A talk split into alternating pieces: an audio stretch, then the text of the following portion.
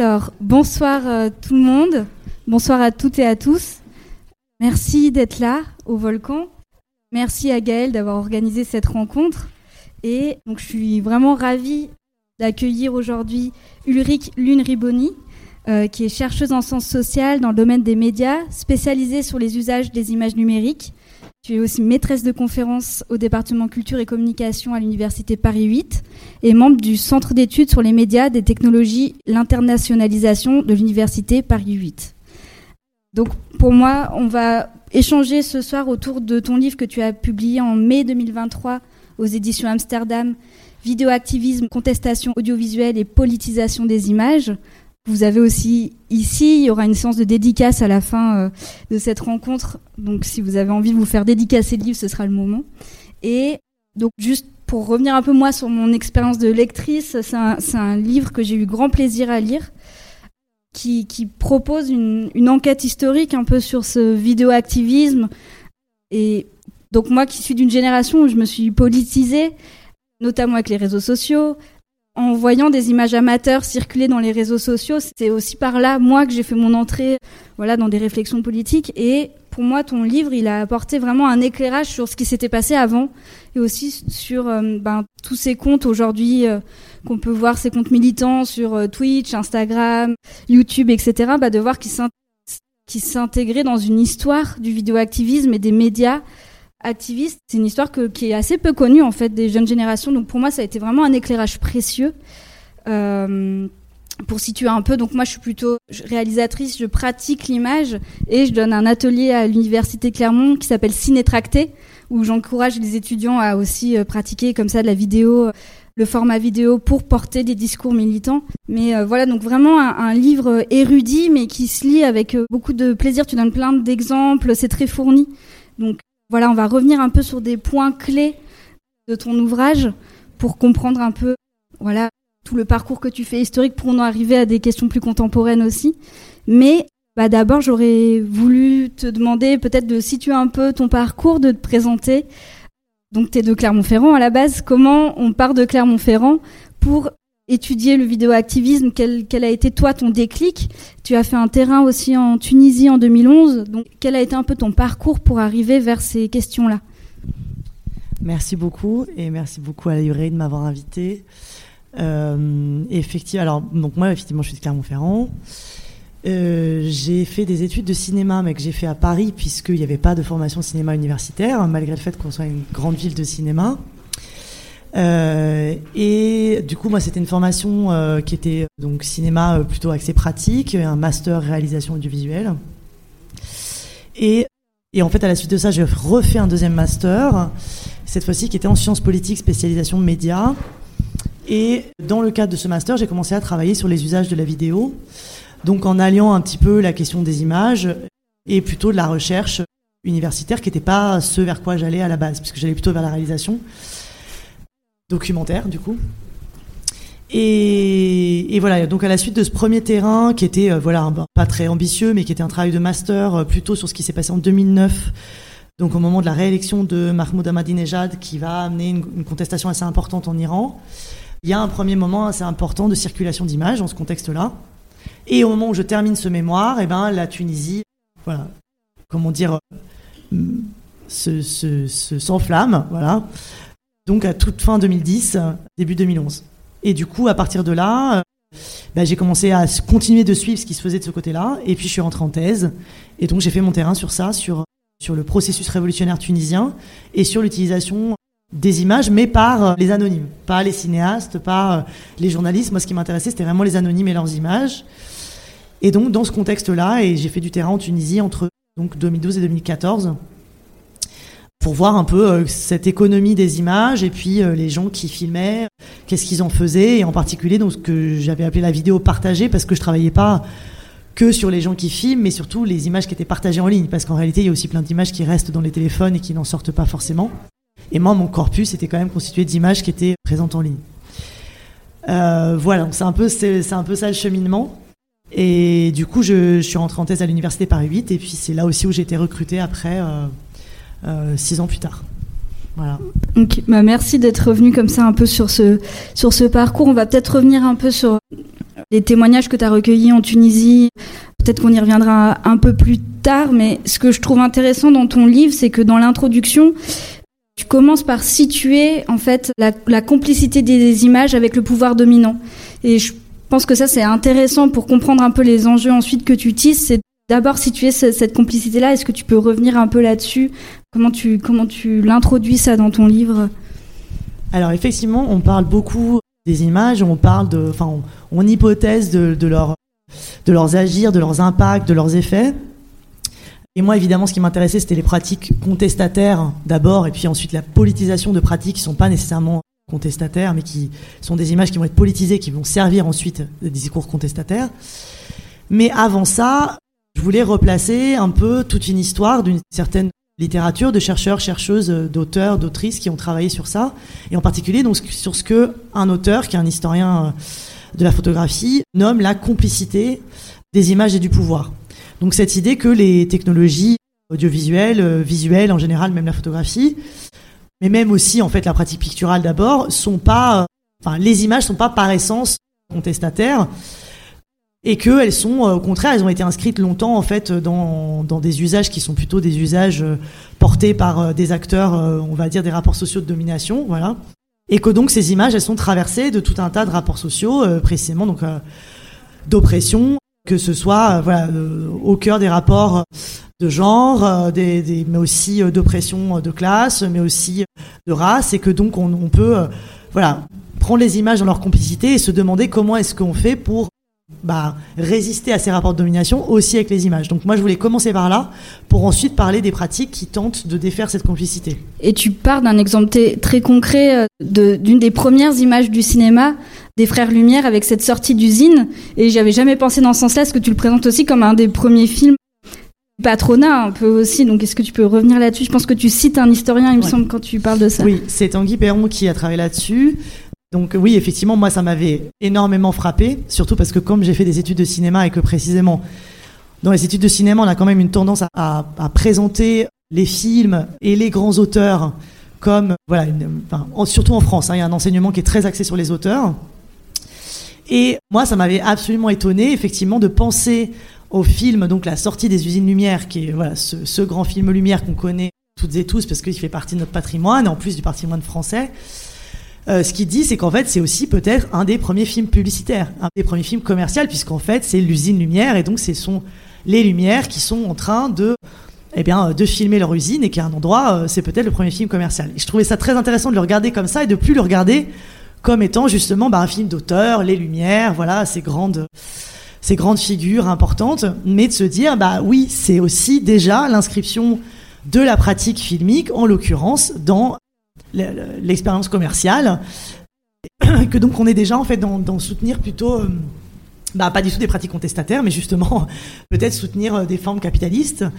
Et donc voilà, donc c'est pas moi qui le dis, hein, historien, mais qu'effectivement, euh, c'est une manière de penser le cinéma aussi autrement et de se dire euh, que c'est aussi une industrie. Voilà. Et une industrie qui est aussi inscrite dans le capitalisme. Et tu, tu parles aussi de sa complicité avec tous les, les, les, empires coloniaux et la domination coloniale, avec une caméra et la, la, photographie qui, dans un premier lieu, est aussi utilisée pour classifier dans cette idéologie de justifier les, les différences entre, enfin, toute l'idéologie, la pensée raciste, et d'asseoir comme ça un discours de propagande coloniale. Et oui, tu, tu, expliques un peu, tu donnes plusieurs exemples aussi à ce niveau-là. Ouais. Donc effectivement, là, c'est l'autre niveau de complicité historique, on va dire. Mm. C'est qu'effectivement, les technologies de l'image, elles ont servi donc dans plein d'institutions euh, du contrôle social, on va dire, mais elles ont aussi beaucoup été utilisées, en particulier dans ce qu'on appelle l'aventure coloniale, en tout cas l'entreprise coloniale, puisque on s'est servi de la photographie en particulier comme d'un outil de recensement des populations. Et puis donc euh, voilà, dans, dans, plein de contextes. Il y a aussi un historien qui a travaillé dessus, qui a sorti un livre récemment, précisément sur ça, qui montre comment est-ce qu'on utilisait la photographie. Donc dans ce, dans ce, cette, voilà, ce, ce processus colonial, cette, cette, histoire coloniale, comme un outil, un outil de gouvernement, un outil de, de, travail de l'emprise coloniale, à la fois parce que euh, on établit des types humains avec et à la fois parce que, bah, je le disais, on recense des populations et ça va être fait, fait aussi par le, par le gouvernement français dans ces colonies d'utiliser la photographie pour recenser les populations, et en l'occurrence, par exemple en Algérie, en dévoilant de force les femmes pour faire ces photographies et donc établir euh, cette ce recensement colonial par la photographie. Donc effectivement, c'est aussi un des endroits où euh, ben, ces technologies, elles sont amenées par la colonisation, et c'est des technologies qui d'abord servent en fait le contrôle social. Mm, mm. Et, donc dans ton livre, tu, situes comme une première expérience de détournement de cet outil cinématographique pour au contraire le mettre au service de la classe populaire avec l'expérience du ciné-train de Alexandre Medvedkin, qui est aussi déjà bien connu pour les personnes qui sont intéressées comme ça un peu au cinéma militant.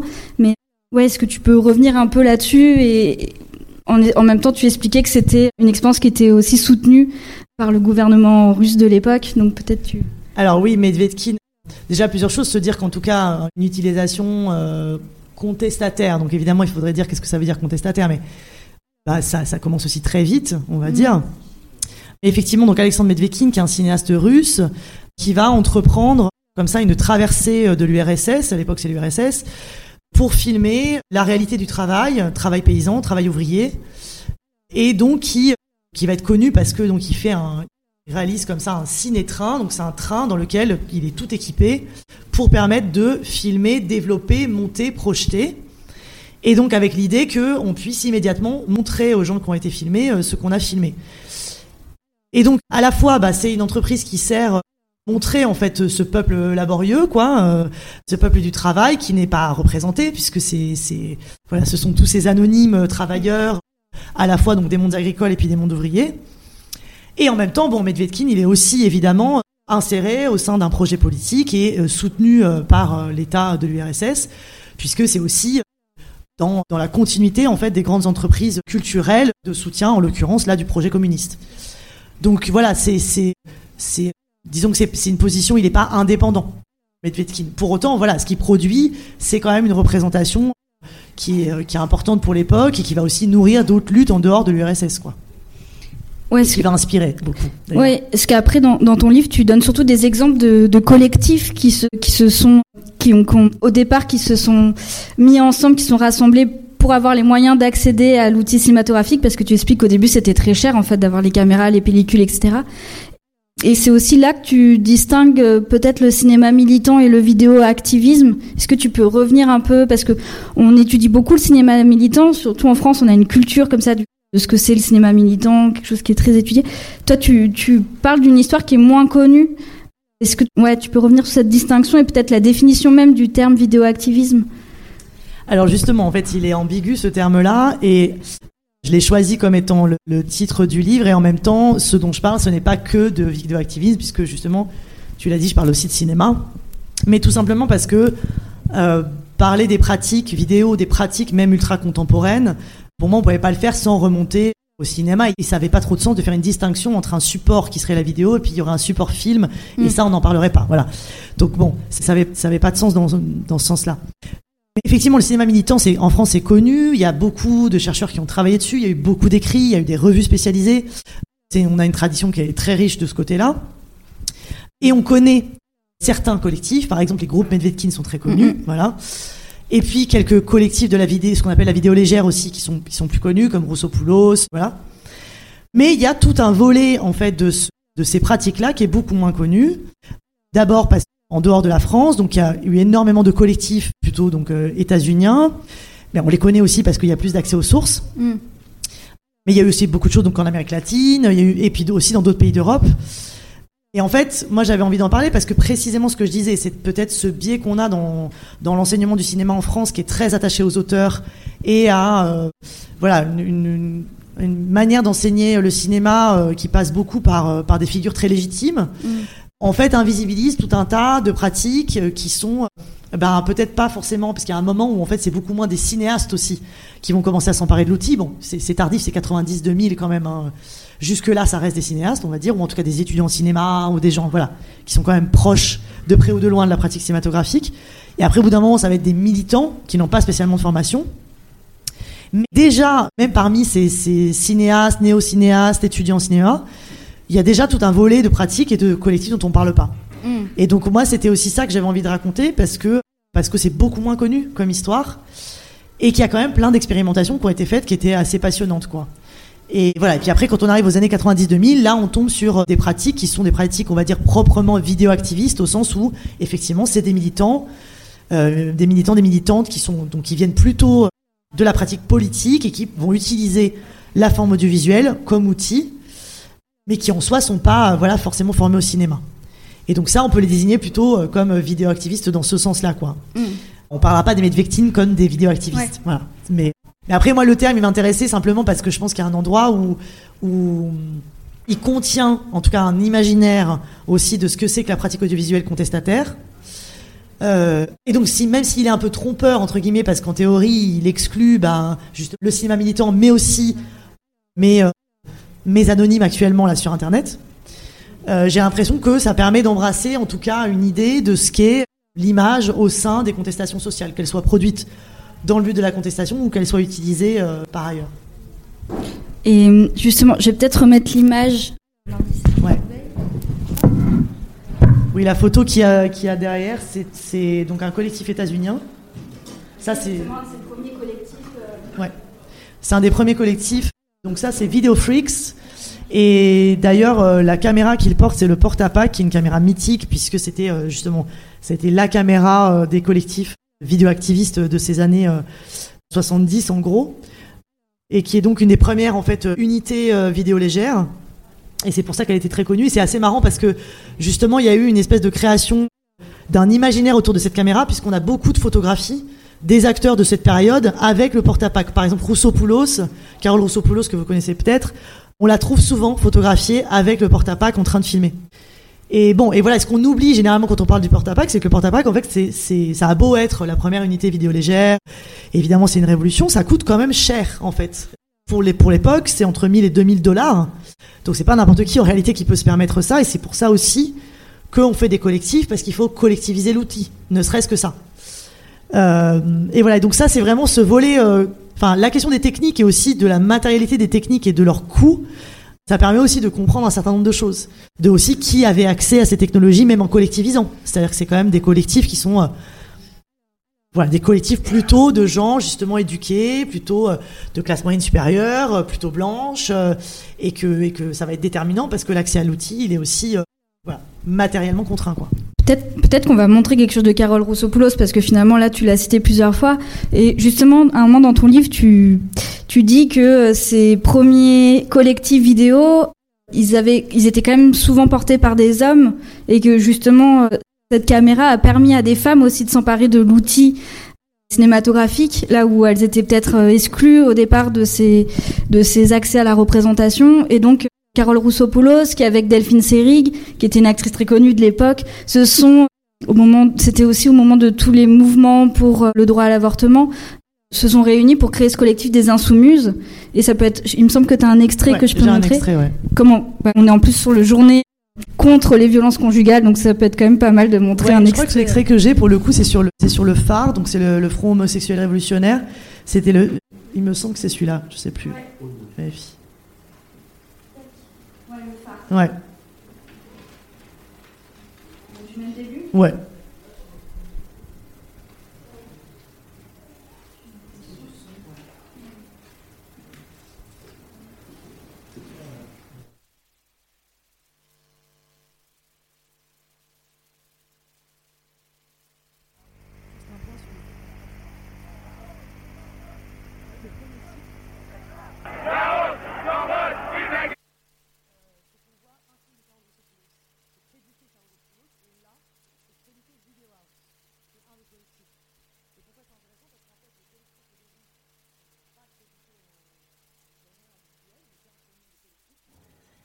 se réindividualiser au fur et à mesure euh, à partir des années 80-90 et qu'on va retrouver en fait des signatures individuelles comme par exemple un film de Carole Rossopoulos. Mais au début, vous voyez qu'il est crédité comme euh, sous, un, sous un nom collectif.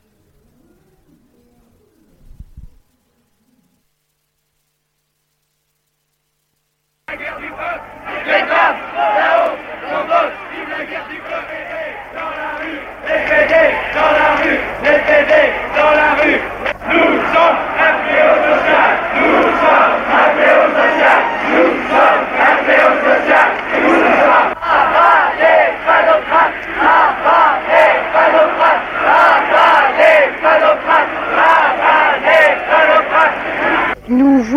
faire quelque chose d'assez différent de ce qui existait des mouvements homosexuels. Jusqu'ici, il n'y avait eu que la constitution d'un certain nombre de ghettos. Très peu en Europe, mais enfin euh, pas mal en Amérique.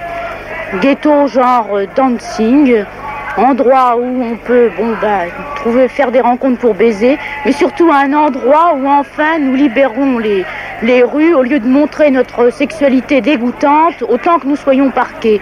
Ça, ça ne nous plaisait pas. Ce que nous avons voulu, c'est avoir un contact avec les autres, ce qu'on nous refusait. Et justement, nous nous sommes demandé pourquoi on nous refusait ce contact, pourquoi nous ne pouvions pas parler avec les gens. Évidemment, l'habitude de ne pas parler faisait que nous n'y arrivions pas d'ailleurs au début. Pourquoi est-ce qu'on nous empêche de parler avec les gens, de nous expliquer et même de les agresser comme eux-mêmes nous ont agressés? C'est parce que, nous l'avons vu, nous sommes une sorte de contradiction interne dans la société. Comme les autres, nous naissons de la famille hétérosexuelle bourgeoise, avec son système d'éducation, les femmes élevées en vue de la procréation et les hommes pour être des mâles inséminateurs phallocrates.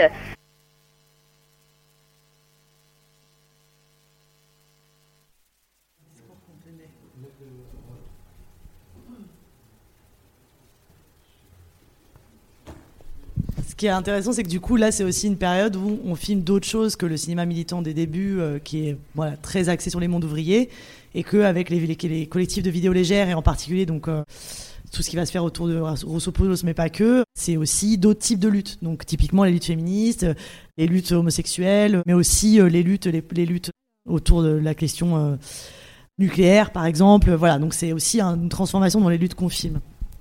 Et, ouais. et oui, des luttes qui, qui, qui peuvent être invisibilisées.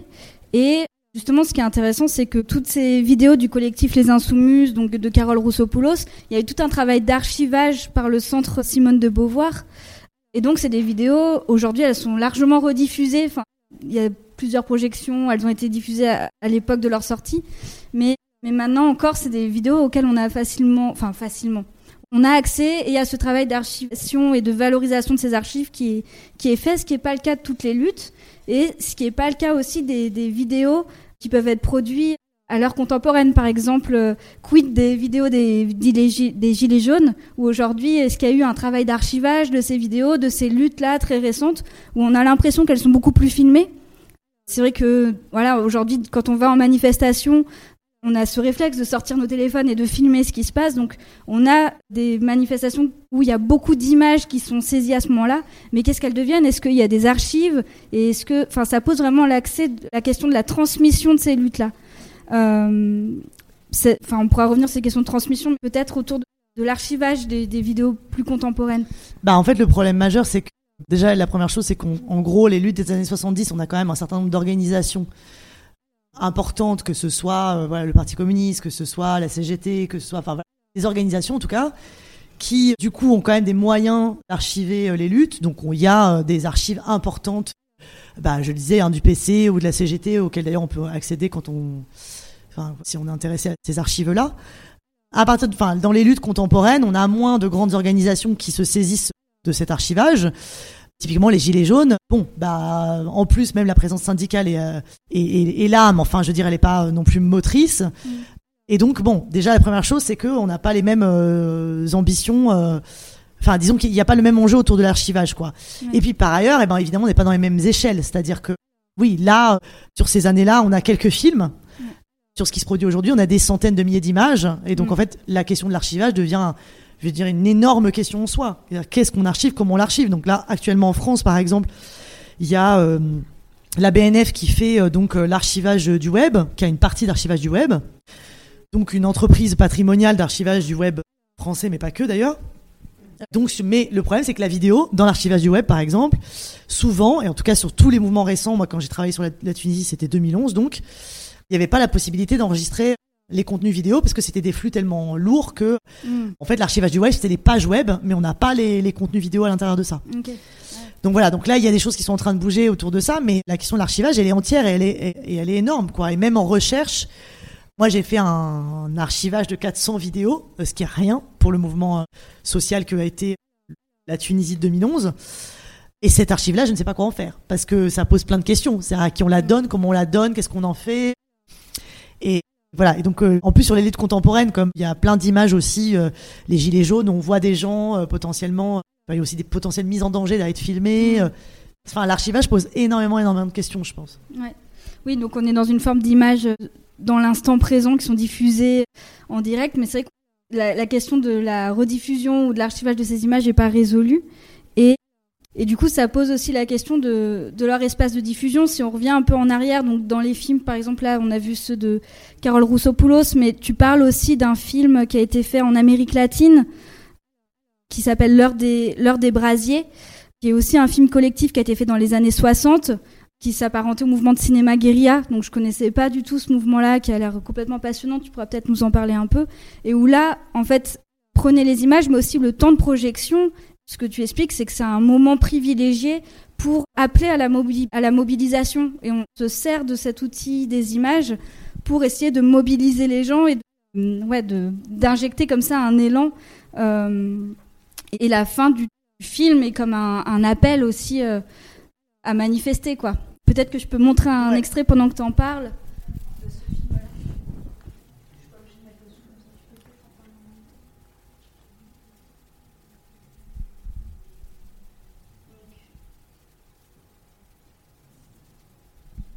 Donc c'est un film fleuve qui à l'époque est absolument mythique et je me rends compte à quel point aujourd'hui il est méconnu.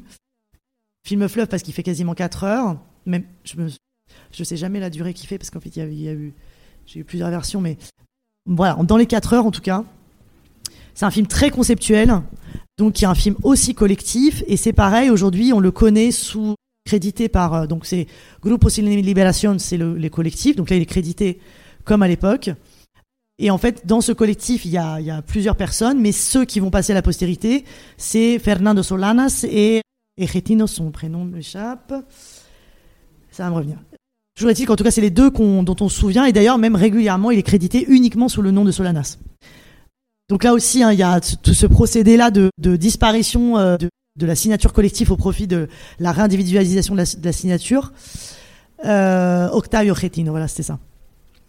Et donc ce film-là, donc film fleuve, film très conceptuel, qui est qui s'inscrit dans, dans une expérience qui n'est pas simplement cinématographique, parce qu'ils vont aussi écrire Manifeste, qui s'appelle Manifeste pour un tiers cinéma, Manifeste qui a été ultra connu, traduit dans je ne sais combien de langues, plus de 15 langues en tout cas à l'époque, qui va faire énormément de bruit, en particulier dans le milieu du cinéma, mais aussi dans plein de pays. On est en plus dans une période, euh, grande période de, de mouvements décoloniaux, et c'est une critique, critique décoloniale, mais aussi critique euh, de la, bah, voilà, de, de la globalisation.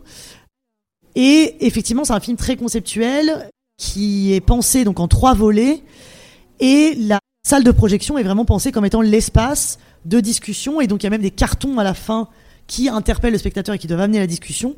Et donc, la salle de projection est pensée comme étant le lieu de la politisation et de, euh, du procédé de, de l'élaboration collective, en fait, de, de la réflexion politique. C'est pas les seuls du tout qui vont théoriser ça à l'époque. Il y en a d'autres. Il y en a plein d'autres en fait qui réfléchissent à la salle de cinéma et à la projection comme étant l'espace de la politisation. Et évidemment, ça nous fait, euh, c'est intéressant de se le rappeler quand on voit aujourd'hui à quel point l'expérience collective de la salle de cinéma est, beaucoup plus minoritaire par rapport à toutes les, modalités de, consommation du cinéma et de l'audiovisuel en général, quoi qui s'est énormément individualisé, bien sûr, euh, sur les ordinateurs en particulier. Et euh, donc on a vu surtout le générique, le, film a l'air long à démarrer, je montre peut-être juste un petit extrait. Ah bah voilà, ça y est. J'imagine, est-ce que tu peux mettre le son un peu? Ouais. Ouais, ça peut être pas mal.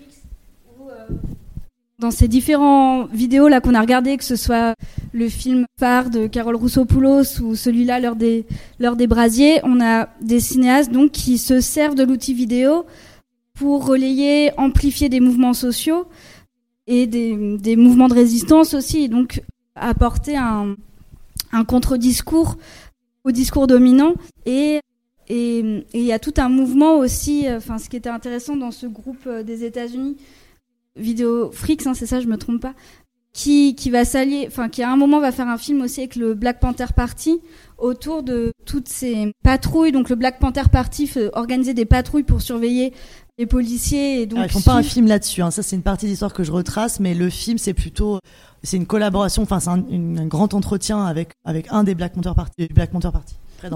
Mais du coup, ce qui est intéressant, c'est que les gens du Black Panther Party utilisaient ce film produit par Videofrix pour le diffuser dans leurs espaces et recruter recruter des gens pour rejoindre le Black Panther Party. Et donc là, il y a une alliance, je trouve, qui est intéressante entre un mouvement militant antiraciste euh, qui vraiment développe des pratiques de résistance de terrain comme euh, le cop watching et pratiques vidéo activistes qui se sert de l'image et il y a vraiment une alliance là plutôt fructueuse de, ces deux mouvements là.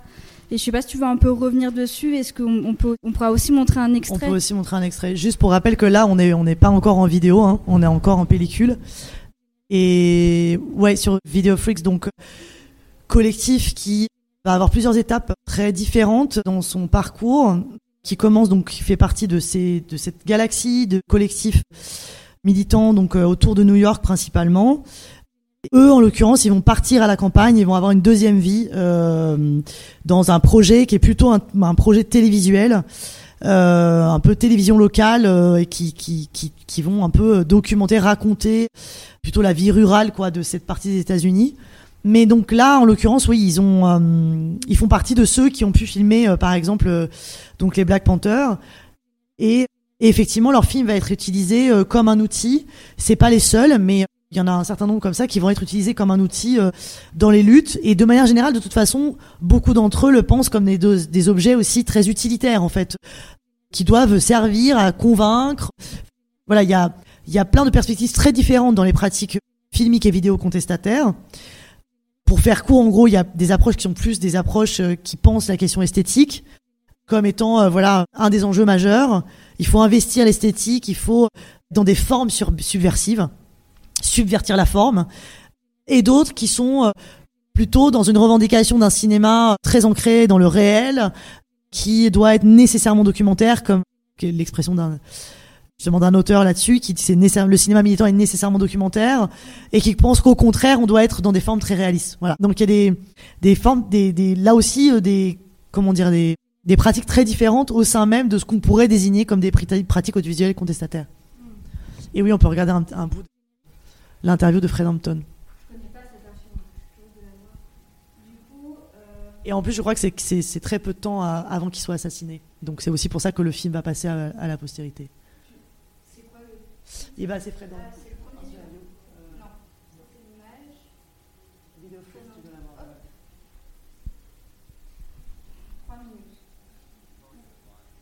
Ouais, c'est vraiment un extrait très court. The anarchy and the, the whole trip about that with the SDS, and yet, like, you and the people around you seem to be, like, always in danger. You know, you could be killed as you walked out of here, because this happened to the, a lot of people in, in the Black Panthers and all the black movements. And, like, can you be sure that your movement, are you strong enough now, you know, that are you going to go on? Is it the Black Panthers? Are, if you go, if you um, are killed, um, will the, the breakfast program go on just on a you know, day-to-day type level? three Breakfast for Children program. This year we gave those three to the people, and they're running those Breakfast for Children already. And people are. Right, right, right. And our whole program is geared toward educating the mass of the people. And that free health clinic that we have, the people in the community are going to run that clinic. And after a while, we're going to give them that clinic and we're going to move on to higher levels because we understand the difference between the vanguard and the people. We're not going to practice intelligence. We're going to keep out there setting up some new examples, some new revolutionary programs that the people can basically relate to because basically people are progressive and basically people are revolutionary. We're not worried about them killing anybody because I think that, you know, they jailed Huey P. Newton and they ran Cleve out the country, Elvis Cleve out the country, and they jail Bobby Seale, and we got David Head up there now, who's uh, very capable, most capable of running the Black Panther Party, and they can just take all of them they want to. We're always going to have someone to fulfill that position because that's the type of organization the, the Black Panther Party is. We don't produce buffoons, we produce leaders. But everybody in the Black Panther Party, on any type of cadre, he's becoming a leader. We can our minister, deputy minister of health in the state of Illinois, can run the Black Panther Party, and so can anybody on this cadre. So all that they're involved in is an excursion in futility, because anybody that tries to deal with wiping out the leadership of the Black Panther Party is dealing with a time wasting. It's a futile effort to seize some type of power that can never be seized because it's a type of flowing power and it's a type of unending, unending uh, flow of His power every time somebody moves, we're just producing more and more people, you know. And you know how the story goes. They, you know, they had a chance. At wiping out power is what's got them in the mess they're in now. Wiping out power is what that's what's got the Black Panther Party on their asses, you know, because they wiped out so much power. So I think they about tired of wiping out power. They wiped out Martin Luther King and they wiped out Malcolm X, you know what I mean? And they wiped out all these people. And these people were produced. So I think that in the near future you'll see programs initiated by the government, they'll probably have the CIA protect. Une caméra à la main et, et bon, il se rapproche, euh, on se rapproche des mains, euh, voilà, on filme un peu comme ça vient. Ce qui importe, c'est quand même ce qui, ce qu'il en dit. Bon, je suis désolé, c'est pas sous-titré, mais j'avais pas d'archives sous-titrées. Ce qui est intéressant, euh, enfin, ça permet de faire le lien avec un autre moment qui semble être vraiment charnière dans cette histoire du vidéoactivisme et de l'arrivée de la vidéo amateur euh, dans, euh, dans, cette, ouais, dans cet univers des images et de leur, de leur politisation, c'est l'affaire de Rodney King, 1991. Donc Rodney King, qui est un Afro-Américain, qui se fait tabasser par quatre policiers. Et cette vidéo, et cette vidéo, quatre ou cinq, je sais. Et cette vidéo est filmée par un voisin avec son caméscope. Et c'est une vidéo, donc tu expliques que c'est pas l'image seulement euh, qui, qui, qui, va servir à dénoncer ce moment et il va y avoir ensuite toute une mobilisation très large, c'est aussi sa diffusion, le relais qu'il y a eu dans les médias de cette image. Est-ce que tu peux parler un peu de ça et de cette importance en fait de, de où est-ce que sont diffusées les images Ouais, ben justement pour pas fétichiser l'image et penser que c'est elle, voilà, que, que, que c'est elle qui produit forcément les effets. Donc l'affaire Rodney King, elle est exemplaire à plusieurs égards. Donc effectivement, c'est un Africain américain qui est tabassé par des policiers. Chose qui, en réalité, arrive de manière tout à fait régulière aux États-Unis, surtout dans la ville de Los Angeles, qui est connue quand même, qui a une, qui a une police particulièrement euh, violente. Il y a aussi des, des, des morts euh, absolument régulièrement euh, parmi les Africains américains. Mais effectivement, là, ce qui se passe en 91, c'est que pour une fois, cette violence-là est filmée. Euh, et effectivement, cette vidéo va rencontrer un contexte médiatique favorable puisque c'est aussi le moment où est en train de, de, naître et de se développer une des chaînes les plus importantes de l'histoire qui est CNN et donc l'information continue et qui va faire que cette vidéo va circuler donc d'abord euh, sur une chaîne locale puis va arriver à CNN et va donc avoir comme ça un destin euh, de visibilité de diffusion très très important qui fait qu'on va difficilement pouvoir l'ignorer. Voilà.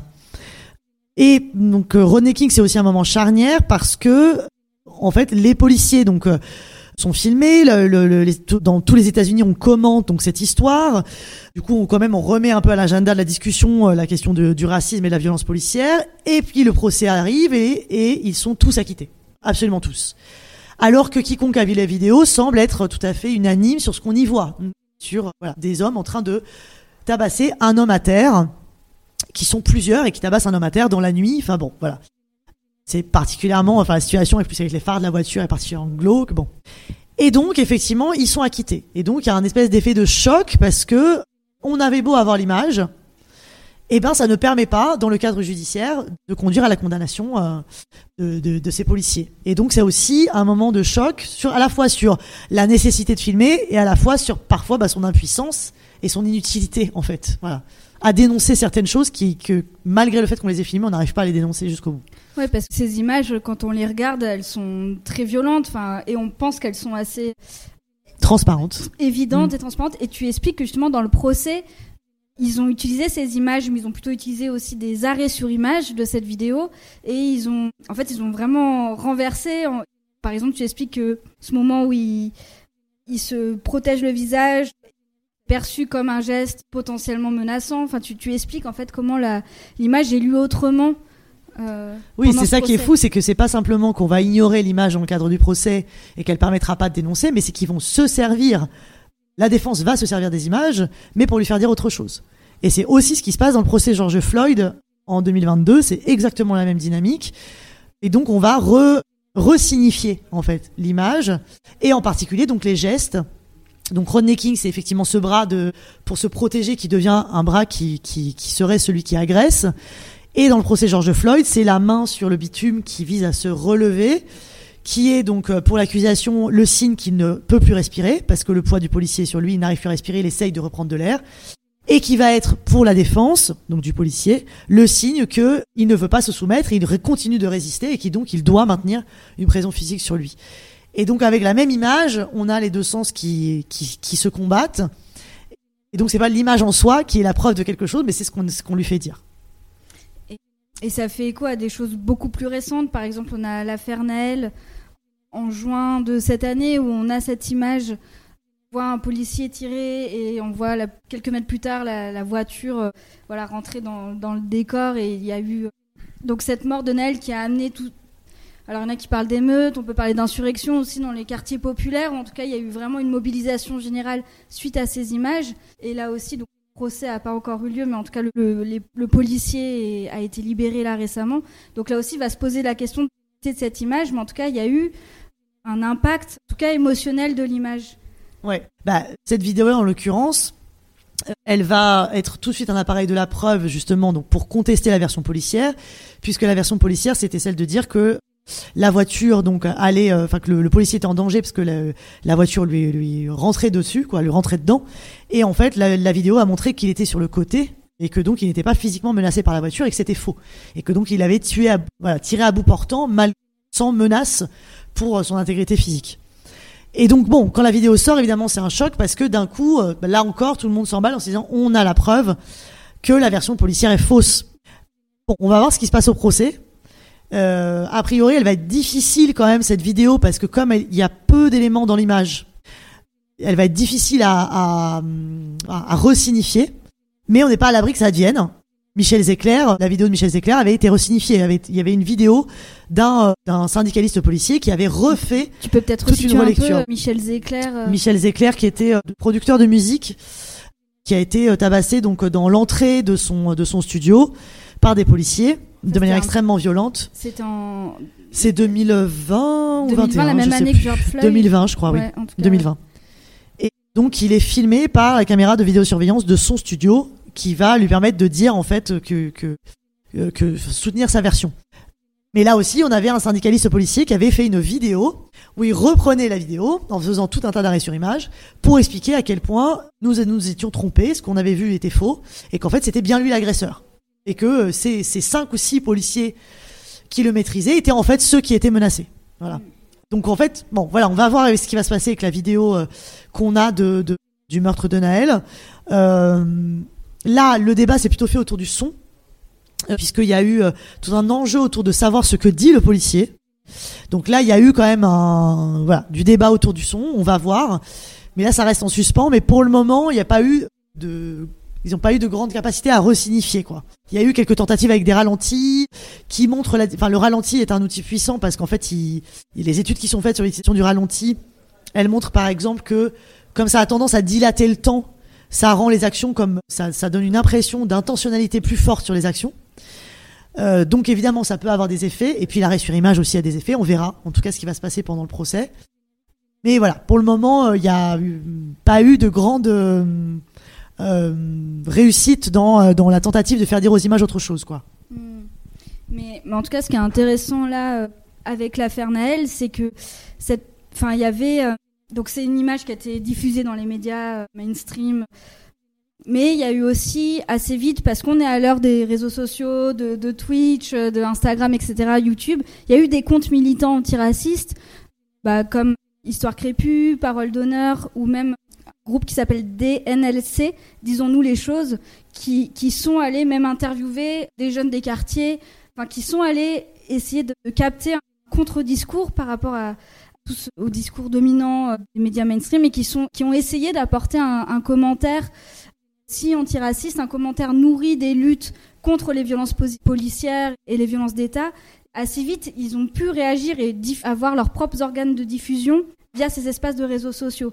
Donc il y a quand même Internet permet ça, permet d'avoir ces, ces contre-espaces.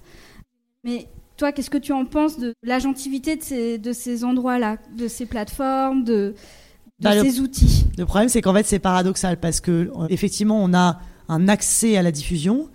Pour autant, on n'est pas tous égaux, même dans cet espace-là, que sont les réseaux. Euh, Parce que précisément, on peut publier une vidéo et qu'elle tombe, euh, voilà, qu'elle ait deux vues, euh, alors qu'il suffit de quatre relais pour qu'elle en ait 2 millions. Donc le problème, c'est que là-dedans, la visibilité, c'est une question en soi. Des, les collectifs que tu as cités, par exemple, ils ont aussi des publics qui sont des publics plutôt acquis à cette cause généralement.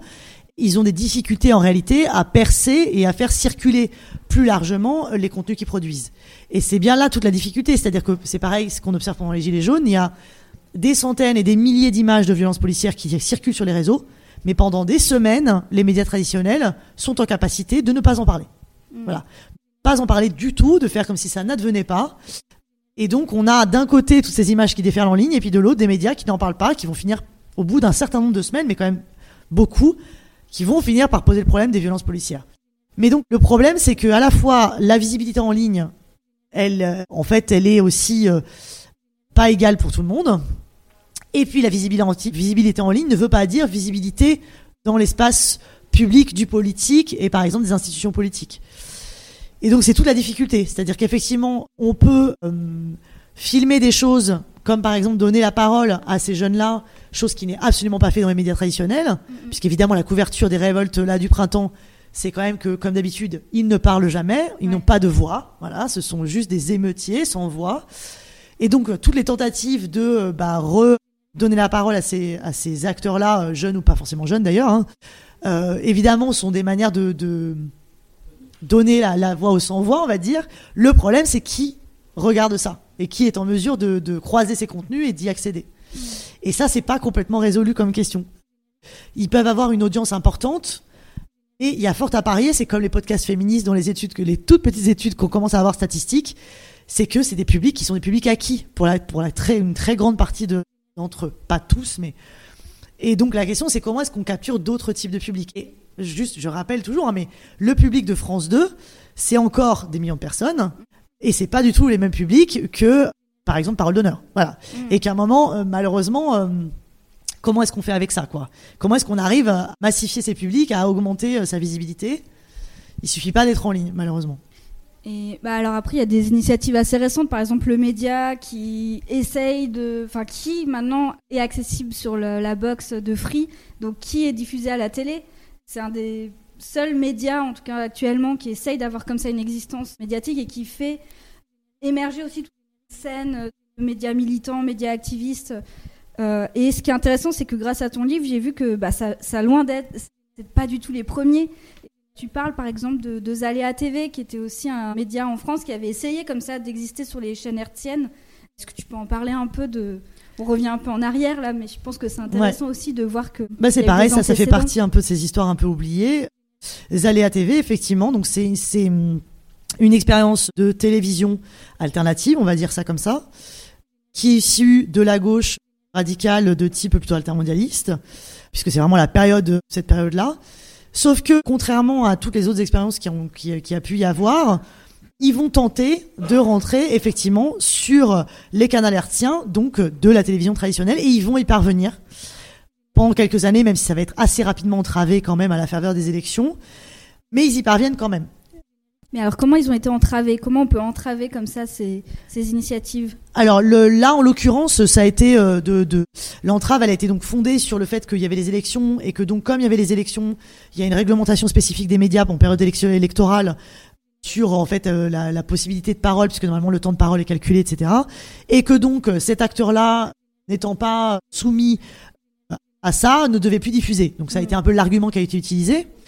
Euh, et donc à partir de là, donc ils ont eu beaucoup de mal en fait à ensuite retourner, enfin retrouver des possibilités de diffusion. Ce qui est très compliqué, c'est qu'en fait il faut qu'ils obtiennent, et ça a été le cas pour le média, hein, c'était ils ont obtenu l'accord certes des télé, enfin de l'Arcom, quoi, mais après, encore faut-il qu'ils trouvent des, acteurs qui sont susceptibles de les diffuser. Là, en l'occurrence, c'est Free qui a accepté, mais ça a été à deux doigts que personne n'accepte. Donc c'est mm. toute la difficulté. C'est-à-dire que, par ailleurs, il y a une législation qui est voilà, de l'État français, mais ensuite, on a des acteurs commerciaux qui décident ou non si cette expérience, ils vont la diffuser. Et c'est sur eux que ça repose en réalité.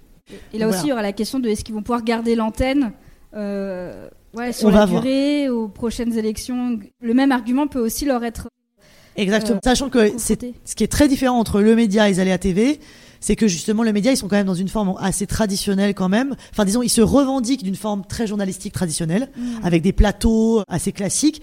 Et en gros la différence majeure c'est surtout les acteurs qui prennent la parole dans ces contextes-là mais il n'y a pas de travail de justement de la forme, de réinvention, même de la forme télévisuelle. Qu'essayer de faire Zaléa TV. Ce qui beaucoup plus de faire Zaléa TV. Donc euh, on, et puis qui vient quand même pas des mêmes espaces. Zaléa TV vient vraiment plutôt de la gauche radicale intermondialiste, qui est pas non plus le cas du média. On n'est pas dans les mêmes. Euh, mais, voilà, en tout cas, c'est quand même aussi une expérience de cet ordre-là qui tente de donner une réponse à un champ médiatique aujourd'hui en France qui est quand même ultra verrouillé avec très peu de, pluralisme. Et puis, euh, et voilà. Donc, euh, ce que tente de faire le média, c'est quand même aussi d'ouvrir une peut-être fenêtre, au moins sur des voix discordantes, quoi. Hmm. À défaut de formes discordantes. Bah, surtout que dans ton livre, tu parles surtout d'initiatives donc plutôt reliées au mouvement de gauche, extrême gauche, euh, antiracistes, anticoloniaux, etc. Mais aujourd'hui, les, les médias contemporains les médias, euh, même euh, en ligne, hein, je parle YouTube, etc., TikTok, euh, Instagram, sont très occupés par l'extrême droite. Et il y a même un. Enfin, le terrain est très occupé par l'extrême droite. Il y a un peu un retard aussi des, milieux de gauche sur ce terrain-là. Comment toi, tu l'expliques, ce retard-là? Cette méfiance, peut-être, qu'il y a eu. Alors, je ne saurais pas expliquer le retard, mais oui, effectivement, l'extrême droite a très très tôt investi Internet. Ça, ça a été documenté.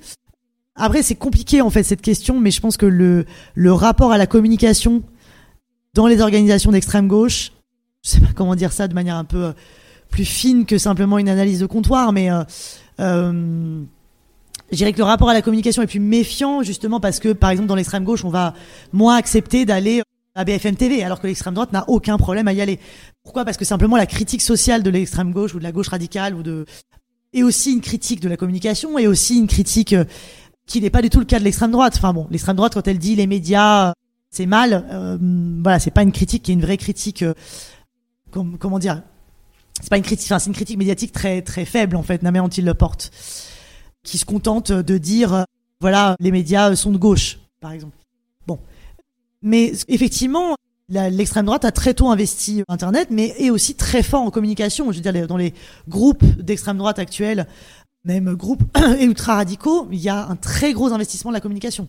Mm. On l'a vu avec Génération Identitaire, qui va faire une opération dans les montagnes à la frontière italienne, avec des hélicoptères, avec des caméras euh, où c'est extrêmement bien filmé. Ils ont des uniformes tous de la même couleur. Ils arrivent en hélico et esthétiquement c'est ultra léché et c'est une, campagne de com absolument euh, parfaite. Voilà, la gauche radicale ne fait pas ça, tout simplement, parce que mm. même en termes d'esthétique, en, en, termes de, de représentation, c'est bon. Pour autant, ça ne veut pas dire qu'il n'y a pas euh, de l'expérimentation euh, dans plein de collectifs de gauche radicale, comme Cerveau non disponible, comme de, plein de choses, mais. Mais oui, justement, sur les réseaux sociaux, en tout cas, il y a vraiment une présence forte de l'extrême droite. Et dans ton livre, tu parles d'une expérience qu'il y a eu au début d'Internet, d'Indie Media, et où déjà l'extrême droite avait envahi ce qu'avait proposé Indie Media, il y avait, enfin, il y avait déjà eu ce conflit-là en fait, mais là encore plus directement. Peut-être que tu peux revenir un peu là-dessus. Indie Media, c'est une autre expérience médiatique qui est, qui est assez oubliée en dehors, euh, voilà, de ceux qui l'ont qui l'ont connu, mais Indie Media, c'est l'open publishing, c'est une expérience incroyable en fait pour l'époque. C'est aussi la période de la alternement ça, ça naît juste après donc Seattle, donc 99. Ouais, justement de Seattle. Et donc c'est euh, des sites internet décentralisés dans le monde entier qui est fondée donc sur l'open publishing. L'open publishing, c'est quoi? C'est tout le monde peut mettre en ligne sans modération. Euh, donc cette utopie là de l'open publishing sans modération va assez rapidement déchanter quand même. Entre autres parce que justement parce qu'il n'y a pas de modération, il y a tout type d'acteurs qui vont investir ces espaces. Et euh, au début, donc c'est extraordinaire parce que justement on se retrouve avec de l'information par le bas comme on n'en a jamais eu. Et en même temps, eh ben, alors c'est pas le cas partout, hein, parce que ce qui va conduire à, à la, la, la disparition lente d'Indie Media, même si en réalité il y en a quelques-uns qui existent encore d'ailleurs, mais en tout cas la disparition lente d'Indie Media, c'est aussi euh, une très très forte répression, répression d'État euh, visée, ciblée, voilà, qui vise vraiment à, à démanteler ces collectifs et leurs outils. Mais c'est aussi, Oui, vas-y. mais c'est aussi, en l'occurrence dans certains contextes, par exemple le contexte italien, c'est l'extrême droite va investir euh, Indie Media dans un certain nombre de villes italiennes en bah, littéralement euh, ce qu'on appelle aujourd'hui du trolling, hein, mais c'est-à-dire euh, remplir l'espace avec et donc en, en pourrissant l'espace, quoi. Voilà, parce que précisément il n'y avait pas de modération. Et donc cette utopie-là de l'open publishing va aussi péricliter à la suite de ces expériences. Voilà. Parce que oui, ce que tu expliques, c'est que Indie Media, donc on n'est pas au moment d'Internet où on peut poster depuis chez soi, depuis sa chambre, euh, comme on peut le faire aujourd'hui. Donc en fait, ils ins- ils s'installaient en fait physiquement dans les espaces où ils voulaient émettre. Et donc il y avait eu ce cas au moment du. L'ordinateur personnel, oui, est en train de se diffuser, mais disons que c'est quand même peu répandu. Et c'est surtout qu'aussi, en fait, Indie Media naît de collectifs, entre autres de collectifs vidéoactivistes. Et ils ont cette pratique, donc, de, effectivement, euh, s'installer dans des moments de, de, de grands moments de lutte sociale et de grandes dates, en fait, de contestation sociale, comme Seattle, comme va être Gênes en 2001, d'installer, donc, des media centers, Ouais. qui sont euh, des espaces qui servent à la couverture de ces événements. Mais par ailleurs, donc il y a des plateformes partout, hein, dans toute l'Amérique latine, aux États-Unis, énormément de pays d'Europe, où en fait c'est un espace sur lequel on communique sur les luttes locales par le bas et donc des gens de partout communiquent sur la manif pour euh, tel truc, euh, la manif pour machin, euh, le rassemblement machin et donc en fait on accède à une visibilité des luttes absolument incroyable à ce moment-là quoi, mondiale.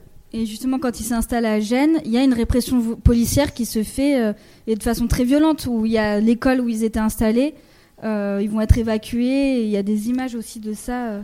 Alors, bah, de manière générale, la répression, donc dans le cadre de Gênes, a été très très très dure. Resituer aussi qu'est-ce qui se passait à Gênes à ce moment-là, le fait qu'ils soient Ouais. présents. Gênes 2001, donc contre-sommet du G8.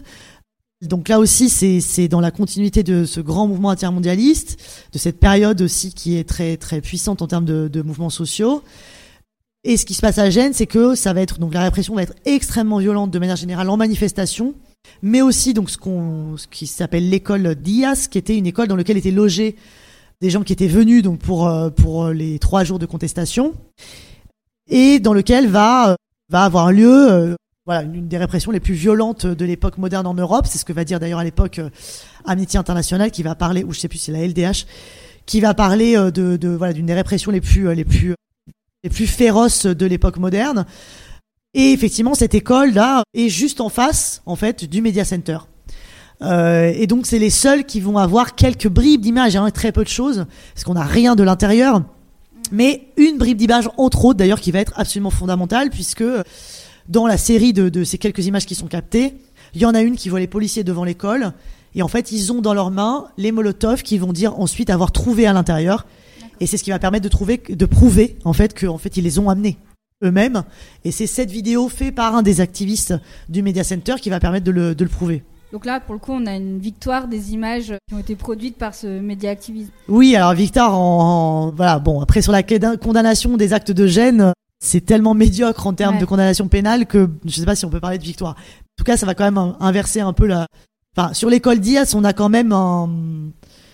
euh, Aujourd'hui, dans le récit euh, qui en est fait, euh, il y a quand même un unanimisme sur la violence qui, est qui, est- qui a été perpétrée, quoi. Et donc là, on voit des images qui ont été réalisées par Indie Media, mais à Seattle. Ça, c'est au Seattle et sommet du voilà, G8 de Seattle. le, le contre-sommet de l'OMS. Là, c'était l'OMS. Ok. Ok.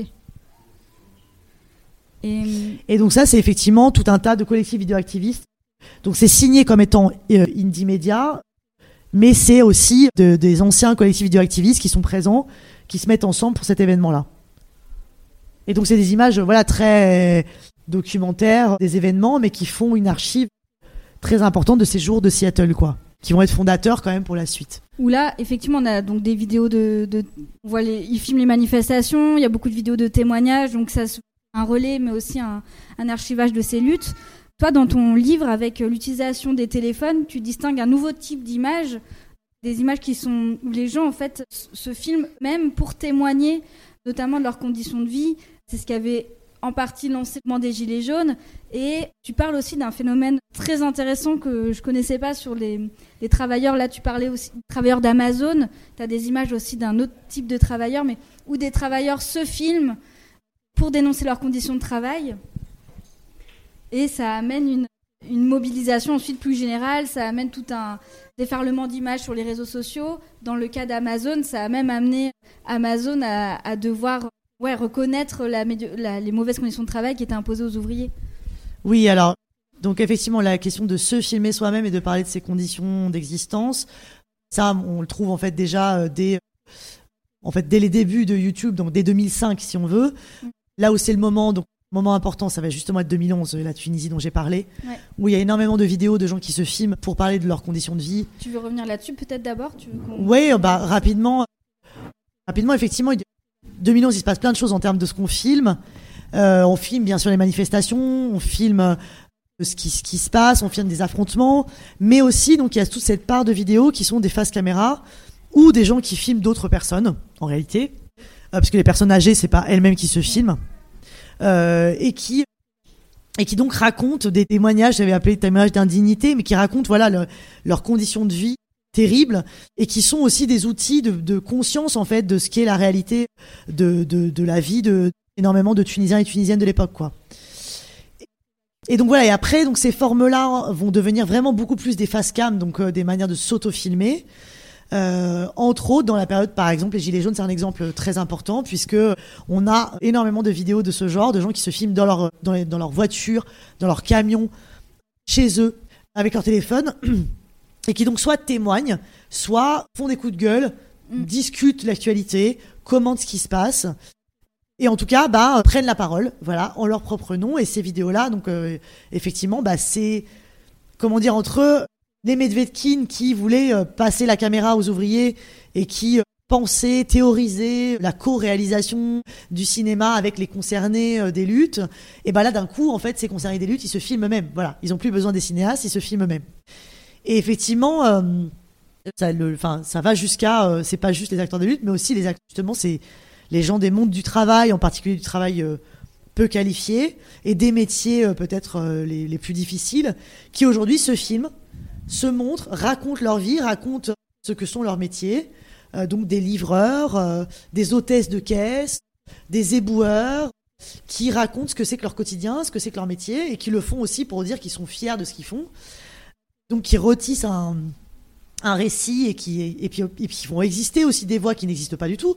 Puisqu'on a beaucoup parlé d'eux pendant le Covid hein, puisque c'était les premières lignes mais enfin on les a assez rapidement oubliés et puis et puis en vrai ils avaient ils n'ont pas eu d'existence médiatique on les a à peine vus à peine interrogés et donc là ces gens se filment et on peut accéder à leurs récits en ligne et peut-être alors avant de parler de ces mouvements-là, on peut déjà revenir sur la Tunisie. Il me semble que tu as des images que tu as peut-être envie Ouais. de montrer. Et d'un moment dans ton livre, tu as une phrase assez forte qui dit Sans ces images, le soulèvement n'aurait pas eu lieu.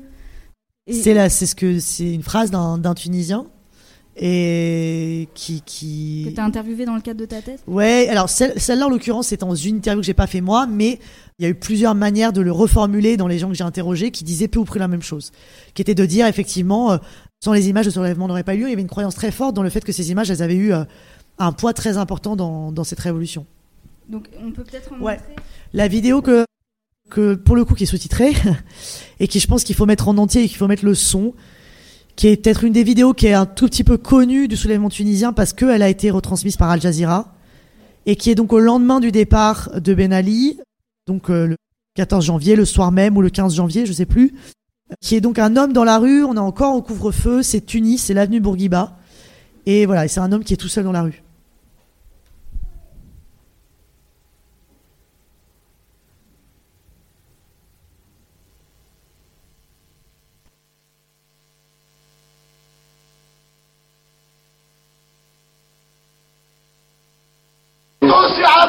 est courageux.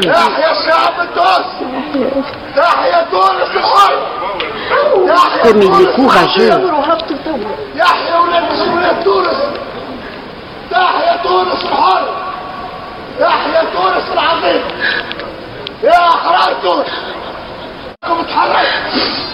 ما عادش فما مجرم اسمه بن علي بن علي المجرم هربت هربت من الشعب التونسي بن علي السرق بن علي الكلب ما عادش تخافوا هزوا راسكم ما عادش تخافوا من حد. اتحررنا. الشعب التونسي حر. الشعب التونسي ما يموتش. الشعب التونسي العظيم. تحيا تونس الحرة المسك الشهداء. الحرية يا سواد لا قد سمعتو بس. يا تواسع يا مهاجرين يا اللي تطرح مسام يا تواسع اللي عذبوكم يا تواسع اللي قهروكم يا تواسع اللي خبلوكم يا تواسع اللي سرقوكم تتنافسوا الحرية. شعب تونس اعطينا الحرية. يا حسن تونس. من تحيا تونس العظيمة.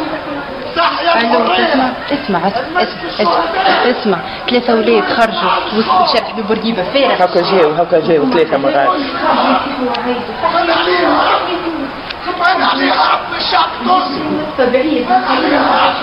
والله يا ماما والله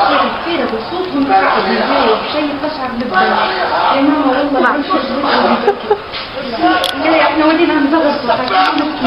يا ماما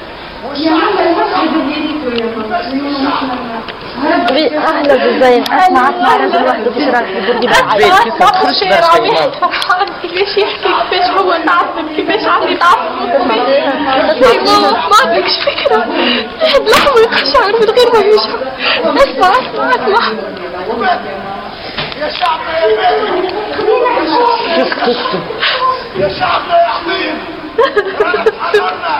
شهداء الفضل كل شهيد وكل قطر دم البارح اليوم تونس مرة والبارح الكراهم والمسكرتات اللي شاريهم بن علي وينهم؟ وينهم اللوكاسيون؟ وينهم اللوكاسيون؟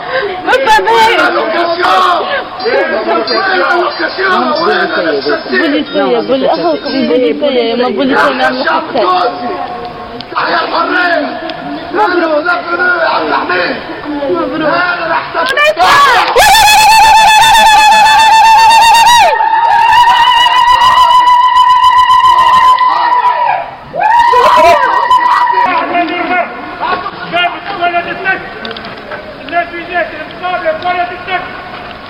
مبروك الكل تتسكر كأس اسمع إيه. نسمع الكلام. برجولية اي اي لا برجولية نسمع الكلام. إيه، يزي ما هو الإخر تاري نمشي. Mais ni chacun, vous avez des vidéos.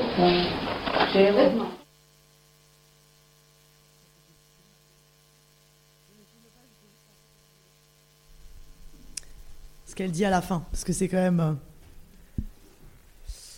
voilà, donc là, c'est, enfin, elle est très forte pour ça, cette vidéo-là, c'est qu'on a en fait le regard des gens sur ce qui est en train d'advenir, et donc on, avec leurs conversations, avec leurs pleurs, avec euh, le fait qu'elles appellent des gens au téléphone pour dire il se passe ça, et donc tout ça est enregistré dans l'image, et c'est pas juste qu'on voit, parce qu'en fait on voit rien en plus, et que ça passe quasiment que par le son, et puis cet homme-là, tout seul, dans la rue, et donc elle dit ils sont trois, ils sont trois parce qu'en fait il y en a deux autres qui sont descendus filmer et que d'ailleurs on aura les autres euh, points de vue. En fait on les a, hein, les- on a un point de vue euh, de la même scène depuis en bas. Et puis l'arrivée du policier et où finalement on sent que la chape de plomb est encore là et que la peur est encore là et qu'il faut fermer les fenêtres et, qu'il faut arrêter de filmer alors que Ben Ali est parti et que voilà donc c'est tout ça, euh, c'est aussi tout ça qui est dans, ce bout de séquence là quoi. D'ailleurs, c'est intéressant quand le policier arrive et que les fermes. C'est un peu ce que tu dis au début de ton livre circuler, il n'y a rien à voir avec ce policier donc qui dit qu'est-ce qu'on a le droit de voir ou pas, qu'est-ce qu'on a le droit de montrer? Et donc, l'importance aussi de, de ces gestes, de filmer. euh, oui, qui peuvent quand même avoir un vrai impact. Et là, tu le dis, c'est surtout, on, on entend, mais il y a cette dimension de l'affect, de l'émotion que ça génère et qui a été hyper important pour, pour la Tunisie et qui a aussi été important pour donc c'est ce que tu commençais à parler juste avant cette question des, des ouvriers donc des ouvriers Amazon qui se filment en train de travailler qui relaient ça sur les, les réseaux sociaux et où là aussi d'un coup de, de voir des conditions de travail de d'entendre c'est ce que tu dis le, commentaire de la personne qui est en train de, de filmer ou de se filmer.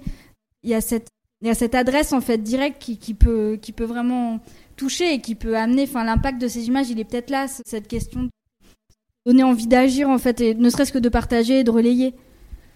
Dans les images qui sont filmées donc par les gens euh, actuellement, qui qu'en gros les, enfin, ce sur quoi je suis en train de travailler actuellement, c'est il y a des choses très variées, voilà, dans les manières de se filmer en ligne. Et il y a aussi cette, euh, cette personne qui travaille donc à, la préparation des commandes chez Amazon, qui se contente de filmer ses mains en train de remplir les cartons Amazon, avec aucune critique spécialement des conditions de travail. Simplement, donc, il met en scène la curiosité qu'on a de voir l'intérieur d'Amazon et en fait l'intérieur du capitalisme de plateforme. Voilà. Et donc, ça, par exemple, c'est des vidéos qui sont pas nécessairement, comment dire, justement, parce qu'elles s'appuient pas spécialement sur des critiques des conditions de travail. Pour autant, elles font voir l'intérieur, justement, et elles font voir comment est-ce que sont ces usines, enfin ces usines, ces, entrepôts logistiques. Et puis là-dedans, il y a aussi des gens qui critiquent. Voilà. Et donc, il y a aussi des vidéos, par exemple, de, cette jeune femme qui se filme en train. Alors, elle, elle a un autre bout de la chaîne d'Amazon. Donc, ce qui est quand même assez fou, c'est que euh, en regardant ces contenus, on peut avoir une idée assez précise de ce que c'est qu'en fait un entrepôt Amazon et des différents postes de travail là-dedans et de comment de notre commande en ligne on arrive au paquet qui arrive chez nous. Et du coup, bah, justement, de tous ces travailleurs et travailleuses qui vont euh, interférer euh, et travailler à ce que notre commande arrive. Et donc, elle, par exemple, elle a un autre niveau de la chaîne qui est pas le même. Elle, elle prend dans les, dans les étagères qui se déplacent avec les contenus, voilà, plus que dans la mise en carton.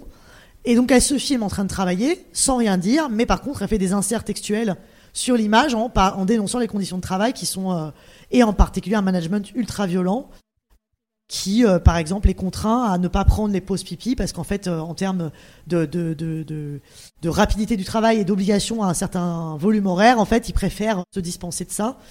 Et donc témoigne du fait que, par exemple, elle a eu des infections urinaires à force de ne pouvoir prendre ses pauses. Voilà. Et donc cette vidéo, elle est, c'est pas en soi qu'elle va conduire à ce que d'un coup on réalise ce que Amazon, mais ce qu'elle permet, c'est qu'elle permet de réémerger des travaux qui sont faits par ailleurs par des collectifs, des syndicats, euh, des collectifs justement qui travaillent sur les conditions de travail, qui euh, depuis des années ont documenté en fait les abus du management chez Amazon par exemple, et qu'en fait à l'occasion d'une vidéo et de, de, sa viralité, de son buzz qui arrive à atteindre un public important, bah, ces productions d'expertise, de documentation qui ont été faites par des acteurs euh, plutôt voilà plutôt du syndicalisme vont retrouver une visibilité et donc remettre à l'agenda la contestation de la gestion du management euh, au sein de cette entreprise. Donc c'est un peu comme ça que, que ça fonctionne. Donc c'est pas là encore en soi la vidéo qui permet euh, d'un coup qu'on réalise ce qui se passe, mais que ça rencontre aussi des contextes et euh, des, des, du travail qui a par ailleurs été fait par des collectifs, des, des mouvements sociaux, etc. Ouais, c'est relayé par ce, ce, ces discours-là. Et ouais, ça, permet ça de réémerger en fait ouais. et de remettre à l'agenda. C'est quand même intéressant, je trouve. Peut-être qu'il y, y, a des questions. Ah bah super il y a déjà quelqu'un. Mais au moins, on a fini par ces deux petits exemples où là, l'image, elle a, elle a fonctionné. Enfin, je trouve ça bien de finir avec la Tunisie et, de, ces récits-là des ouvriers qui se filment eux-mêmes.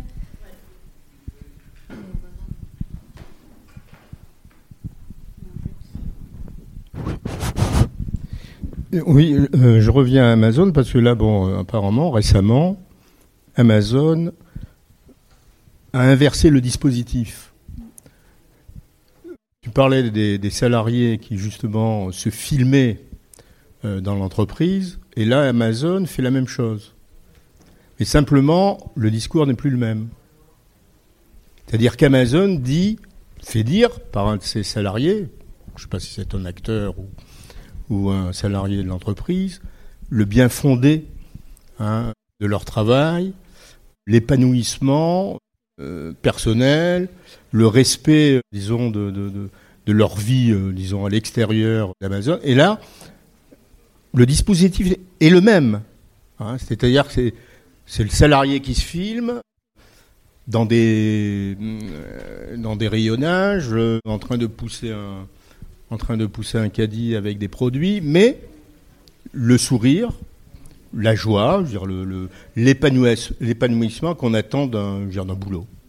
Alors comment toi tu expliques justement cette inversion, c'est-à-dire brusquement on n'est plus dans une contestation, on est ailleurs. Et, Et ben, quand je dis ailleurs, mais toujours au même endroit, avec la même, disons, la même entreprise idéologique bah, C'est simple, c'est qu'en fait, euh, Amazon fait partie des entreprises qui euh, sont, qui justement ont eu un certain nombre de, de, de bad buzz ou de polémiques au cours des conditions de travail. Donc Amazon en particulier, mais t'écoutes pas la réponse. Amazon en particulier, mais aussi Walmart par exemple, mais aussi Sephora, voilà, qui sont des entreprises dans lesquelles il y a eu justement des polémiques autour des conditions de travail, entre autres portées par des vidéos qui ont eu euh, un fort écho. Et donc, c'est des entreprises qui, qui ont décidé d'investir le même terrain volontairement avec des stratégies de communication qui investissent ces mêmes espaces. Amazon, ça fait longtemps qu'on sait que ça a été documenté, qu'ils ont par exemple une armée secrète Twitter. Donc en fait, ils avaient des comptes euh, Twitter avec des, des, personnes spécialisées à la gestion de ces comptes donc, selon le New York Times, environ au moins 50 comptes qui sont gérés par l'entreprise, hein, qui servent donc à aller régulièrement, dès qu'il y a une critique de l'entreprise, à aller répondre aux commentaires en se faisant, donc en se présentant comme des employés, en disant qu'au contraire, les conditions de travail sont excellentes.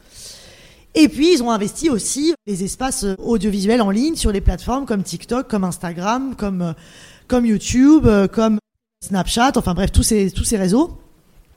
Et là, pour le coup, c'est d'autres types de stratégies. Donc, c'est plutôt ce que fait Walmart. Donc, Walmart, qui est une entreprise de grande distribution, voilà, dont on peut tout trouver à peu près hein, chez, chez Walmart. Eux, ce qu'ils font, donc, c'est des employés influenceurs. Mais c'est-à-dire que c'est, pour le coup, c'est pas comme chez Amazon où c'est très dissimulé. En tout cas, jusqu'à présent, c'était plutôt des stratégies dissimulées. Walmart, ça va être au contraire des, stratégies qui sont explicites.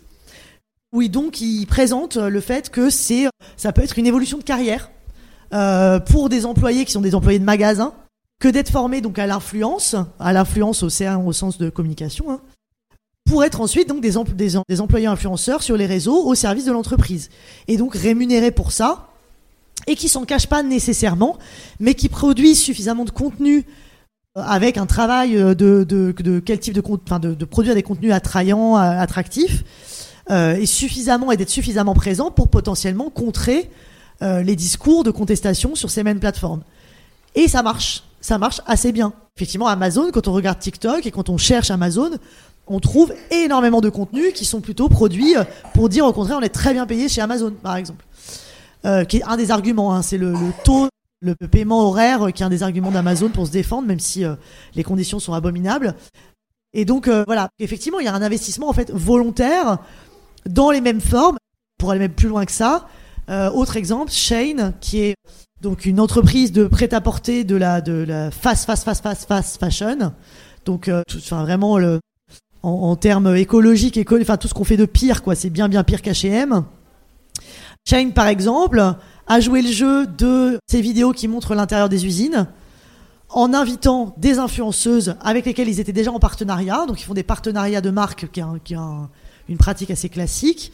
Sauf que là, ils les ont invités dans leurs usines chinoises puisqu'il y avait eu beaucoup de travaux qui montraient les conditions de travail des usines chinoises de Shane qui étaient effroyables.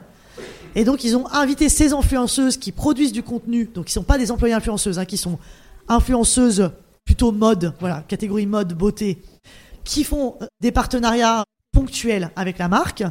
Et là, ils les ont invités donc dans les usines pour filmer et produire des contenus à l'intérieur de ces usines et montrer à quel point finalement les conditions de travail dans les usines chinoises sont, sont géniales et donc elles reviennent de ce voyage en disant je suis rassurée, je peux continuer mon partenariat avec Shine. Voilà, donc c'est une entreprise de communication, bon, qui pour les, les gens sont pas dupes hein, quand même. Il y a eu la presse a été plutôt quand même défavorable au traitement de cette campagne-là, en disant bon, on voit bien ce que vous faites, on n'est quand même pas complètement stupide, mais bon, la presse c'est une chose, les publics de ces influenceuses c'en est une autre. Voilà, donc ça, produit quand même quelque chose. Et en tout cas, il y a un investissement très très fort dans euh, des contre-récits euh, sur les mêmes formats, dans les mêmes espaces. Effectivement, comme tu le dis, avec les, mêmes, les mêmes formes, quoi. Je sais pas s'il y a d'autres questions. Mais euh, ouais, c'est intéressant, effectivement. Enfin, dans ton livre, tu en parles déjà de cette nouvelle opportunité professionnelle, ouais, devenir influenceur de sa propre entreprise.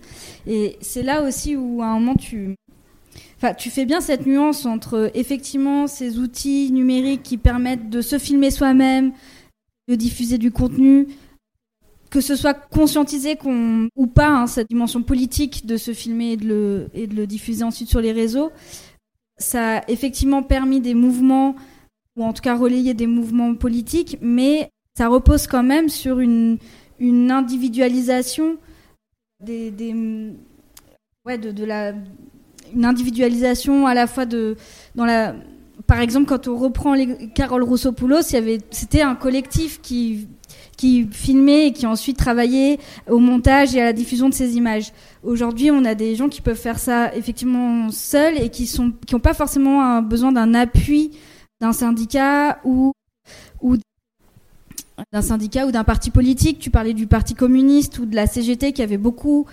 encouragé ou participé à de vidéoactivisme. Aujourd'hui, l'individualisation, le fait qu'on ait chacun son téléphone, ça, amène, on peut travailler seul et il y a aussi une individualisation qui, amène aussi, tu, interroges ça, cette question de la, politisation aujourd'hui qui se fait de façon peut-être plus, on est moins relié à des, collectifs militants ou à des mouvements militants. Et c'est aussi un, une question que tu poses dans cet impact de ces images-là. Et comment tu, enfin, comment tu le vois Donc en fait, effectivement, il y a une individualisation à la fois, disons, on a une transformation de, de des pratiques militantes et des formes d'engagement qui est documentée depuis euh, longtemps euh, par, euh, par les sociologues de l'engagement et sociologues des mouvements sociaux, qui est due donc bah entre autres donc effectivement peut-être au déclin des grandes organisations politiques. Donc on a des engagements qui sont moins ces engagements totalisants que pouvait être celui de l'adhésion et de la, par exemple d'être membre du Parti communiste. Pour autant, ça ne veut pas dire que, que, que c'est la fin des militants, qui était le titre, euh, par exemple, d'un de ses ouvrages qui questionnait hein, les transformations de l'engagement de Jacques Yon, qu'il avait, qu'il avait nommé comme ça un peu par provocation la fin des militants. C'est pas la fin des militants, il y a encore bien sûr évidemment plein de, de, de formes d'engagement euh, militant, mais disons qu'on a des engagements militants plus, euh, plus fractionnés, plus fragile au sens que c'est des engagements qui sont parfois euh, plus ponctuels. Et que du coup effectivement ça va avec euh, des formes d'individualisation à la fois donc dans, dans, le militantisme et aussi dans les pratiques de l'image puisque bah, de fait on n'a plus besoin de collectiviser les outils on n'a plus besoin d'avoir de connaissances techniques pour s'en servir ou alors très peu. Que les outils nous mâchent le travail puisqu'il suffit d'appuyer sur on et que les plateformes nous mâchent le travail même de montage puisque TikTok mâche le travail de montage par exemple et que donc voilà, tout, tout ça conduit à des formes qui sont et puis et puis voilà, de manière générale une transformation euh, des, contextes sociaux quoi. Euh, et tout ça conduit à euh, une transformation des pratiques aussi de l'image dans le contexte contestataire et effectivement d'une individualisation. Et ces, ces ouvriers ouvrières dont je parle ou en tout cas de métiers peu qualifiés sont seuls dans dans leur pratique. Alors pour autant, et c'est ça qui est intéressant, c'est par exemple cette hôtesse de caisse sur laquelle j'ai commencé de travailler qui se filme et qui raconte son métier de caissière, voilà. Euh, elle, elle est constamment en dialogue avec d'autres d'autres personnes qui se définissent comme euh, caissières hôtesse de caisse, qui lui répondent sur les réseaux et qui lui disent ah oui moi aussi euh, dans mon magasin c'est ça, moi aussi je suis d'accord et donc qui crée quand même comme ça la sensation de ne pas être seul en tout cas. Mm. Et puis et puis en tout cas la reconstitution d'une espèce de fierté fierté prolétaire, je sais pas comment est-ce qu'on peut l'appeler mais mais, mais de là à ce que on passe de ça à, la, en tout cas la, la, la conviction qu'il y a un commun, par exemple, de l'exploitation, et qui conduisent donc à des mouvements sociaux, bon, ça c'est autre chose, quoi. Et, et c'est pas sûr que ça advienne, mais il peut se passer des choses. Il peut se passer euh, des, des, des il peut y avoir des luttes qui sont, euh, qui comme ça émergent et qui mettent en commun soudainement des pratiques, des comptes, des individus qui ne l'étaient pas à la faveur euh, d'un événement, à la faveur d'un mouvement social. Ouais, dans la conclusion de ton livre, tu parles de regard désobéissant. C'est une très belle formule, quoi. On parle de désobéissance civile, mais il y a déjà ces regards désobéissants qui forment une nouvelle sémantique aussi de, l'image. Et, j'ai l'impression que, tu restes quand même, euh, enfin, t'es quand même dans ton livre, tu, nuances énormément tout ça, mais en même temps, tu as une pointe d'optimisme quand même sur l'impact que ça peut amener. Et j'ai l'impression, enfin, même là, du coup, tu dis travailler là récemment sur ces travailleurs qui, qui mettent en ligne ces contenus. Euh, ouais, tu, toi, tu, qu'est-ce que tu en penses? Enfin, Est-ce que tu crois que c'est des choses qui vont continuer à générer comme ça du mouvement? Comment tu vois euh ah, c'est super dur de le dire parce que, comme je le disais, il y a quand même aussi des stratégies très puissantes en face, un investissement très fort, donc en particulier des entreprises hein, du monde euh, capitaliste, en tout cas euh, sur les mêmes réseaux, qui ont bien compris l'intérêt euh, de ces pratiques. Il y a aussi, pour ce qui est des pratiques plutôt de documentation des violences, par exemple, en l'occurrence des violences policières, il y a aussi des réponses à la fois du monde politique et du monde de policiers qui tentent soit d'entraver la circulation, soit de d'armer en caméra les acteurs des forces de l'ordre, par exemple. Donc, ce qui est intéressant, en tout cas, c'est de voir que, il, enfin, je pense qu'il faut considérer ces pratiques de l'image, ne serait-ce que parce que il y a un certain nombre d'acteurs qui sont convaincus de leur puissance. Le gouvernement français, quand il tente de légiférer pour empêcher la circulation de certaines images, ce qu'il dit, c'est qu'il est persuadé que ces images ont un agir. Bon.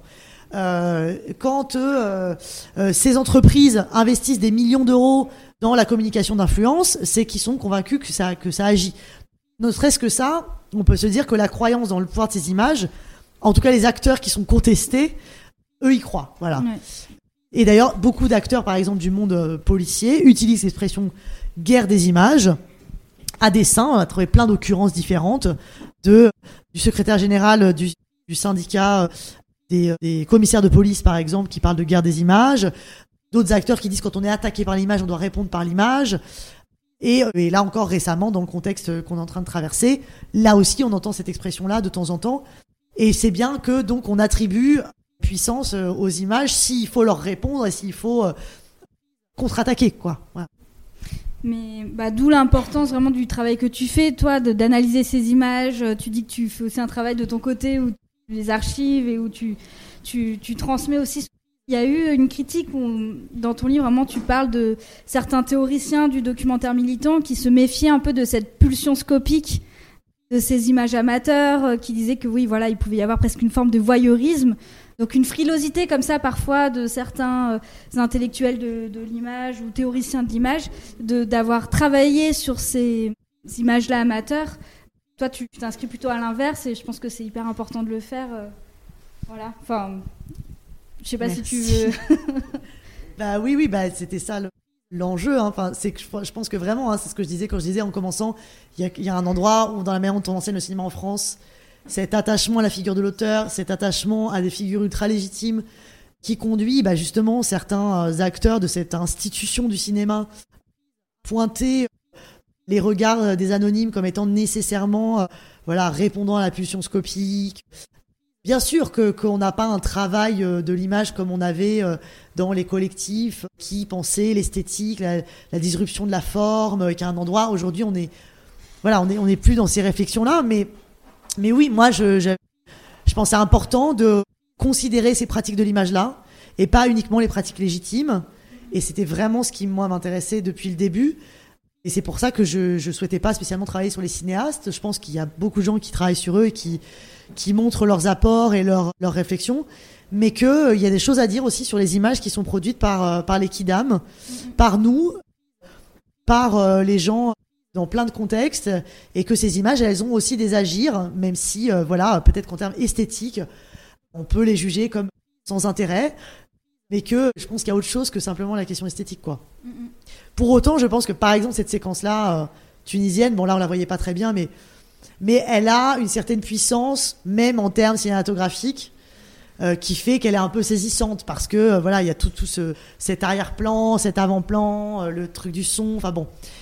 Mais bon, oui, c'est sûr que c'est pas la question, c'est pas une question esthétique. Ces images, elles sont souvent dégueu, pixelisées, voilà. Mais il y a des choses qui se racontent, quoi. Il y a des choses qui se passent dans ces endroits-là et sur ces plateformes, il y a des choses qui se passent. Mm. Bah, merci. À propos des, des images non légitimes, moi je trouve qu'un des plus graves conséquences, c'est les images de Daesh par exemple, ou de celles qui ont été faites le 7 octobre, et que- comment ça circule, donc comment ces saloperies, est-ce que tu as travaillé dessus, comment ça se passe dans les réseaux, et l'impact que ça a sur un paquet de gens.